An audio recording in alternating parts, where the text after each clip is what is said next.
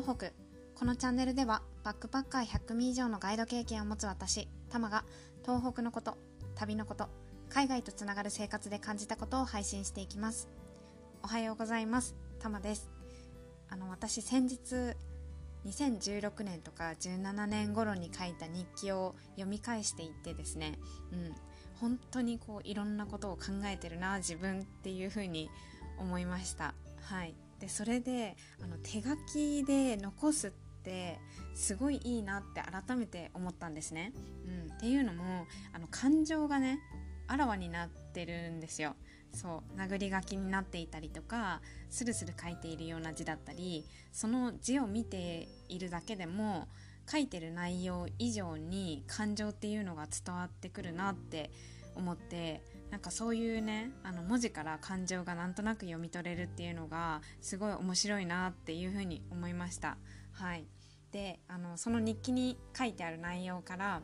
あ今日これ話そうって思ったんですけどそうあの仙台の建築であの世界から注目されるというかうん、結構ね海外からその建築物を見に来たっていう人が何人かいたのでちょっとねその話をしようかなと思います。はい仙台市にですね仙台メディアテイクっていう建物がありましてそう一般の人がね普通に使える、まあ、図書館が入ってたりカフェが入ってたり結構あの頻繁にイベントをやってたりっていうようなあのところなんですけどそうそこの建築の構造がすごくユニークであの、チューブを何本も何本も使って柱になっているんですね。そう。だからあのでガラス張りの建物なんですよ。そう。だから外から見た時もすごい綺麗な建物だなっていう風に見えますし中に入ってみてもあのそのチューブがすごいいっぱいあって柱になってるっていう感じなのですごい見ててあの面白いなっていうような建物だと思います。うん。で私は学生の時にその図書館がある階に自習スペースとかもあるので、まあ、そこでテスト勉強したりとかもしてたんですけど、まあ、その時はね全然そのユニークなデザインだっていうことにあんまり気づいてなくって普通にまああの便利なところだから みたいな感じで使ってたんですけどそう。なんかそうやってね海外からあの仙台に来てその目的がこの建物をね是非見てみたいっていうことを言ってた時にあそんなにすごい建物だったんだっていうふうに気づいたんですね。うん、でその来た方っていうのは学校で建築について学んでいてその教科書で学んだものを自分の目で見ることができるっていうことにすごい興奮していて、うん、なんか見てきた後も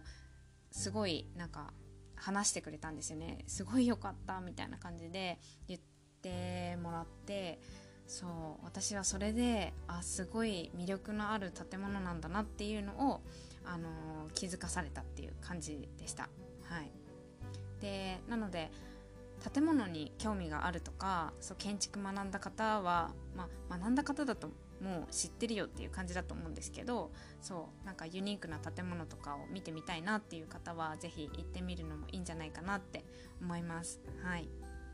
でちなみになんですけどあの12月のクリスマスあたりにあのこの建物がある目の前が常禅寺通りっていうすごくあの